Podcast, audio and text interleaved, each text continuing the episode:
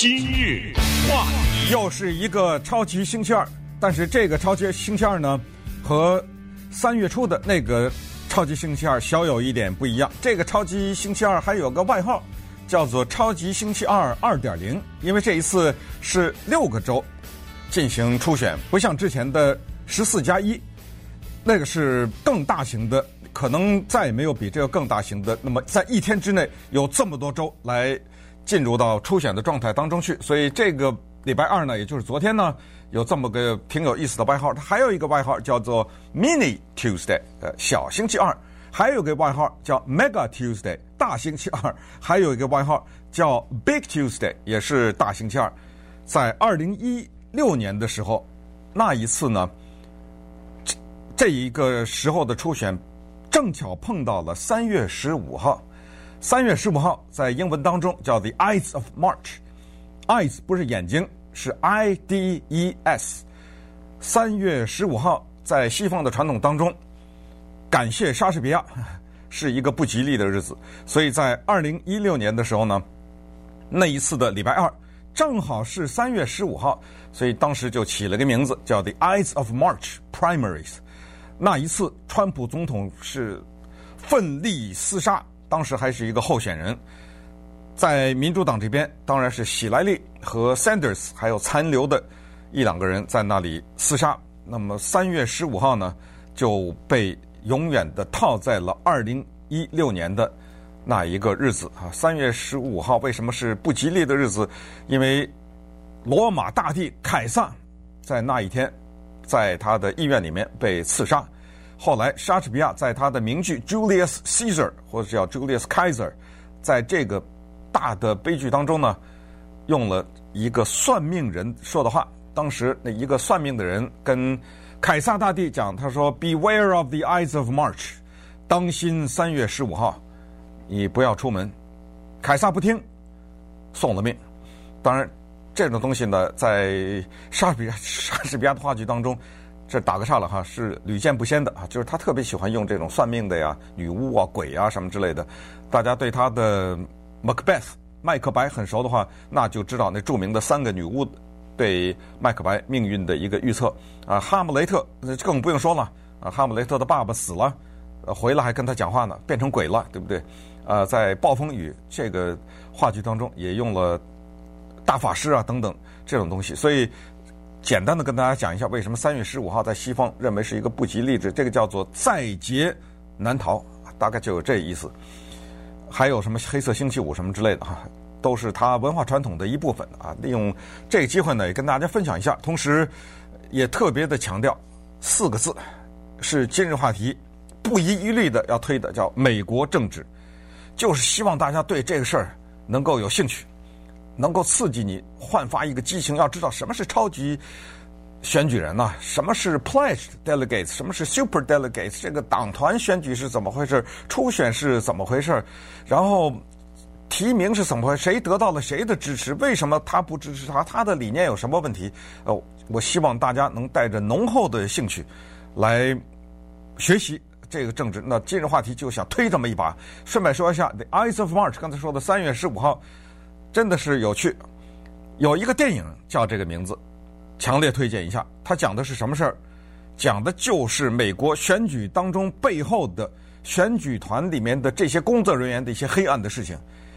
那这个电影是 Ryan Gosling 帅哥所主演的，哈，叫《The Ides of March》（I D E S），三月十五号，给大家推荐一下。那昨天的这个选举什么特点？昨天的选举第一大特点就是初选和大选的区别。大选我们知道就剩俩人了，那么这个时候在投票的来说呢，相对容易一点，你的选择不多，你要不就是不去投票，要不就二选一，也没有什么太多选择。当然你可以拿手写一个，拿手写一个那个浪费纸了啊，基本上没有用的。可是初选不一样，初选的选民都是对选举比普通人了解更多的选民，因为他面对的。很多的时候是一大堆的候选人，他凭什么从这一大堆人里面挑出一个来？他是需要做一些功课的。所以，美国政治当中有一个特别可以说，你可以认为是一个非常固定的印象，就是初选的选民是最好的选民，因为那些选民呢，他已经做够了功课，他才会去投一个。尤其是党团的里面就更不用说了，在一个党团里面初选就是党团的哈，就是自己的党团里面，他这么多的候选人，他一定要挑一个，他做很多的研究。那么在昨天的六州选举当中呢，前副总统拜登拿下了四个，应该说。Bernie Sanders，桑德斯呢，大势已去，这个可能这么说不太过分，但是桑德斯不这样认为，人家有一个特别棒的逻辑，他说，拜登在爱荷华失守，在新罕布夏失利，大败内华达，请问他是不是大势已去啊？那在当时，为什么他不退呢？呃，那为什么在南卡罗来纳之后，他突然之间一个大的翻转就回来了？这种突然之间时间之短发生的之快，是美国历史上也是罕见的。他可以有这种大翻转，我为什么不可以有大翻转呢？别急啊，咱在等着呀，对不对？这是他的逻辑。你一听 也无懈可击，你知道吗？拜登他既没有派人去敲门去。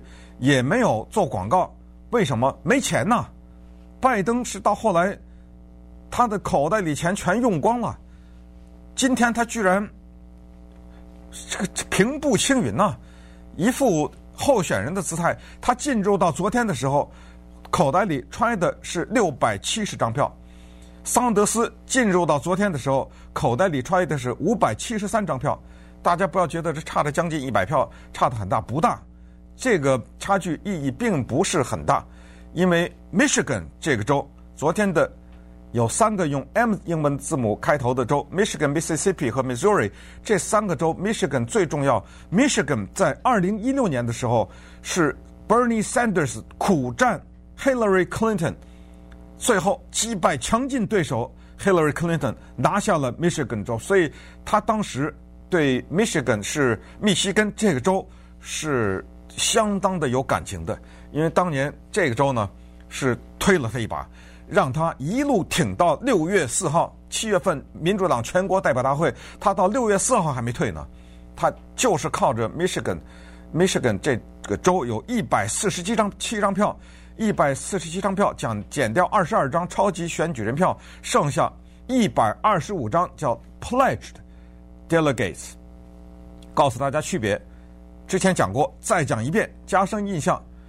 Super delegates 超级选举人票是随意性的票，因为他不给这些人随便的分，他不根据你的支持率多少分。比如说，我们举例来说，拜登把密西根跟票的那一百二十五全拿了，他也拿不了这二十二。为什么？这二十二超级选举人的票是给。民主党里面的什么州长啊、众议员呐、参议员呐、民选官员呐、这些人拿去了。这些人不跟着普通的选民，他爱投给谁投给谁。一百个人投给你，我都不投给你也没问题。所以这二十二张呢，我们把它减掉，因为它有很大的随意性。我们不知道他投给谁，可能十一个人投给你，十一个人投给别人，那等于零了，呃，抵消了。可是这一百二十五张呢？是要分的，就是他那个呃八十几个选区吧，还是多少个选区？呃，要看你在这里面获得的支持率多少要分的。所以这一百二十五张票呢是特别的重要，也是最多的。那排在第二的呢是昨天六个州里面的华盛顿州有八十九票，这个也被拜登给，我想想是不是他给拿下来了啊？在他那个六个州里的四个州里面，他。应该是把这个也拿下来了，所以他昨天呢应该是大获全胜，这就是昨天选举的情况。可是呃，要有一点要声明，就是对于 Sanders 的失利啊，这个里面有这么一个因素在里面，因为种种的民调显示，并不是这些人不喜欢他，现在发现还是这个问题。说到底，如果说 Sanders 的成就的话是成在这儿，败的话。也是败在这儿，就是他的理念，人们觉得不安全，也就是说，很多人也并不是很喜欢拜登，而是觉得对上川普的话，他比较安全一点。现在发现人们是喜欢桑德斯的理念，但是认为不现实。啊，这已经说了很多次了，就是如果你说的那个都能实现的话，那你当。但对不起，我们也不是傻瓜，我们了解美国政治。您说的那些好听，但是不好用，所以还是给拜登吧。那稍等一会儿，我们再看看拜登啊，他这一路啊是连打带骂，他打了谁了，骂了谁了，然后他有四大弱点是什么？今日话题。啊，拜登没有拿下华盛顿，现在还在计票啊，除非有更新的情况。他拿下来的四个是三个 M 开头的，就是 Michigan、Missouri 和 Mississippi 加上 Idaho。因为华盛顿州刚才想是排在第二，有八十九票，所以现在呢正在统计的过程当中。但是不管怎么说呢，他的那个拿下这四个州还是意义重大的。再说一下 Michigan 这个州，Michigan 这个州呢。非常有特点啊！它是美国的一个著名的地方，因为那里有一个城市叫 Detroit。Detroit 底特律之有名啊，很多人误以为它是密西根州的首都，包括我当年去的时候都有这个误解。我人都已经到了底特律了，我以为是到了密西根的首都，实际上它的首府叫 Lansing。这个呢，相对来说知名度就大大的低于。底特底特律了，就像佛罗里达一样，呃，很多人会以为迈阿密是它的首府，呃，实际上呢是一个 Tallahassee 啊，一个名声比迈阿密小很多的这么一个城市。密西根州对于民主党和共和党那是一个战略要地，在二零一六年竞选的时候，有三个州救了川普总统一命，密西根州就是其中之一。如果他丢掉了这个州的话，那他的总统就。非常有可能当不上。哪三个州？就是宾夕法尼亚、威斯康辛和密歇根州。不要忘了，在美国总统大选的那个投票是胜者全拿。也就是说，如果我在这个州哪怕是微弱的多数，这个州的选举人票我全拿。所以你知道，密歇根州的选举人票是非常的多的。可是，川普总统在二零一六年在密西根州领先希莱莉·克林顿一万票，这是非常非常小的差距。所以，民主党这一次要在密西根这个地方猛拼，要无论如何希望在十一月的时候把这个州给抢回来。那接下来当然就要拼威斯康辛和宾夕法尼亚了哈。所以，这就是为什么在这一次的星期二的初选当中，密西根州成为这么多人注目的焦点。那么，同时呢，也讲一下呃桑德斯。桑德斯呢，这一次事实证明啊，至少我个人认为。他可能有点回天乏术了，因为他依靠的是年轻人。没错，在昨天的选举当中，统计再次看到，就是这种三十岁以下的和三十岁左右的这些人，绝对的支持他。这个拜登呢，暂时拿不到，除非到了十一月的时候，看看他能不能拿到。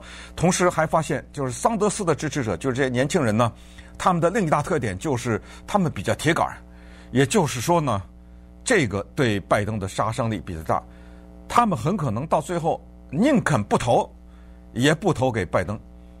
这就是为什么在昨天的时候，小杨杨安泽 Andrew Yang 在 CNN，因为他现在已经受聘于 CNN 做评论员，在昨天的时候呢，他讲了他的肺腑之言哈，他说：“我挺拜登，我告诉你们，我为什么挺拜登？因为大家也都知道，他是学数学的。”他说：“数学告诉我们，桑德斯已经没有什么机会了。”他说：“我再告诉你们，我非常崇敬 Bernie Sanders，没有他，我不会选总统。是他激励了我当年选总统，因为我太喜欢他的理念了。可是我要对他的支持者讲一句话，就是 希望你们支持拜登，因为我们的使命。”不是这两个人挑一个，我们最终的使命是要击败那个现在在白宫里的叫川普的那个人。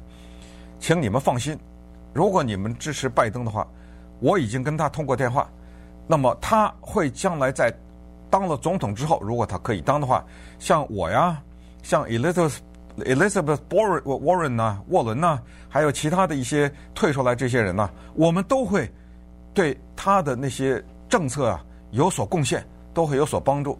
呃，这就是他昨天对桑德斯的支持者喊话，基本上从他的话音里面你可以听出来，也就没有什么机会了。桑德斯，而且当开始的时候有将近二十个人出来，在民主党的阵营里，也可能超过二十个，我都不记得了哈。在这个阵营里出来选总统，现在这些人里面有十一个人在挺拜登，其中两个黑人，一男一女，一个是新泽西州的联邦参议员 Cory Booker。大光头啊，特别会讲话。还一个是我们加州的联邦呃参议员是 Kamala Harris，他也挺。这两个人现在现被认为是最有可能当中的一个被拜登挑选为副总统候选人的人，所以这两个人备受关注。如果他拿了 Kamala Harris 做他的副总统的话，这个是对黑人的回报，因为黑。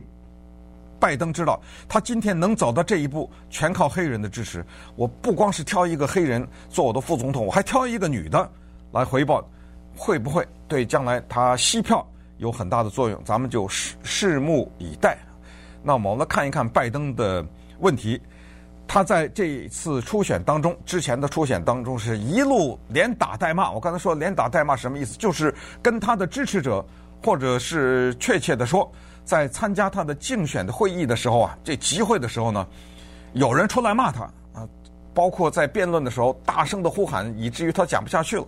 这个之前也跟大家分析过，就是说他在奥巴马的期间啊，他的一些把非法移民递解出境的这种做法，这方面，这就是为什么他得不到细语一票的人，这就是为什么细语一票的人都给了桑德斯的原因。这是第一，他怎么安抚？这些细语义的人，第二，他在吵呃吵架，跟谁吵架？NAFTA，北美贸易协定，那这是奥巴马的政绩，但是川普上来啪的一下推翻，弄了个新的，哎，就是美美国、墨西哥、加拿大的一个新的，这个应该来说还算是他的比较受欢迎的一个政绩，保护美国的利益。这个有人骂拜登，这说的骂都是面对面的，指责他，让他对这个事儿有所交代啊，这个事情。他在接下来，如果他出现的话，他要跟川普，那川普会死追他这个事情。第三就是环保，因为我们知道在民主党的阵营当中有一个比较极左的，那叫新的呃绿色的绿政啊，New Green Deal 或者 Green New Deal。这个呢，在环保方面，他没有支持更激进的那一派。这个民主党阵营当中。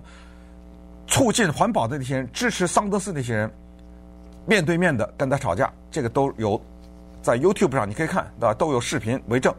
接下来第四，枪的问题，这个吵得最凶，以至于现在在网上一看他骂脏话了啊！为什么？因为有一个人说，呃，你为什么不捍卫我们宪法第二修正案的权利？宪法第二修正案是关于公民拥有枪支的问题。这个时候，嗯。拜登骂的脏话是 “you're full of”，那个字在广播上不能讲，骂他。接着来，拜登指着那个大汉，他就是说了：“他说，我问你，你要一个枪同时发一百发子弹干什么？我没有要禁止你的拥有枪支的权利，但是你为什么要一个枪同时打出一百发子弹？你告诉我，你什么原因啊？”在这个时候，一个剧烈的争吵，这是第四、第五，问题大了。就是伊拉克战争，当时的投票赞成发动的伊拉克战争，现在他一个说，我这是我当时的错误，这是我当时的错误。川普总统会死揪这个问题，因为桑德斯在当时投出了反对伊拉克战争的那一票，拜登他是赞成的。那时候他不是副总统，他那个时候他是一个联邦参议员，他的那一票，后来一个劲儿的道歉，但是到时候等着他交代吧啊，那因为那个时候呢，呃，川普会揪这个东西，川普也是反对伊拉克战争的。那接下来第七，呵呵，他的年龄问题，他的年龄问题被一个算是参加他集会的人挑战。他说：“你这么老了啊，不能再 竞选总统。”结果拜登跟他说：“你要不要跟我比 push up？中国大陆管这个叫俯卧撑，台湾管这个叫伏地挺身。你要不要跟我比这个？咱们要要不要跑步？现在就来，咱们俩就跑步，要不要来？呃，这个也是争吵的很激烈的一个问题。还有他的儿子，他的儿子在乌克兰的这个交易也被人家挑战，呃，也是被拜登呢在跟他吵架的时候用的语气是非常的凶的。可是，川普我之前跟大家讲过，也不会饶了他这个问题，所以他的儿子的问题也是他要面对的一个问题，就是在大选的时候。但是从昨天的选举，我们一看一看到他呢。吃的是什么人？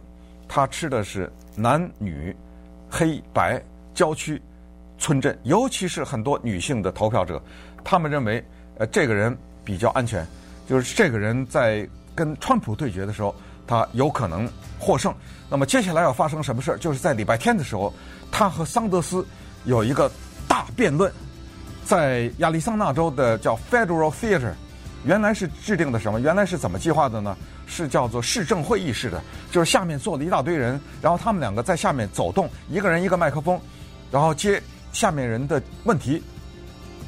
下面的人可不一定都是支持者啊，下面的人都是可能是挑战他们的理念的一些人。这时候特别的有刺激啊，特别的就考验你当场回答的这种智慧。可是因为新冠状病毒呢，结果 CNN 本来要做这个的。他把这个东西呢变成了一个没有观众参加的辩论，因为新冠病毒考虑到现在政府呼吁减少集会，所以 CNN 呢就改成了无观众参加。我估计这些问题就只好拿笔写下来，然后问他们了。这个是在礼拜天的时候，东部时间八点到十点，在我们洛杉矶这边呢，时间就是礼拜天的五点。这个辩论会非常的精彩，因为。我觉得过了这个辩论之后，有可能桑德斯，除非他在这个辩论有出色的表现，那可能他的机会真的不大了。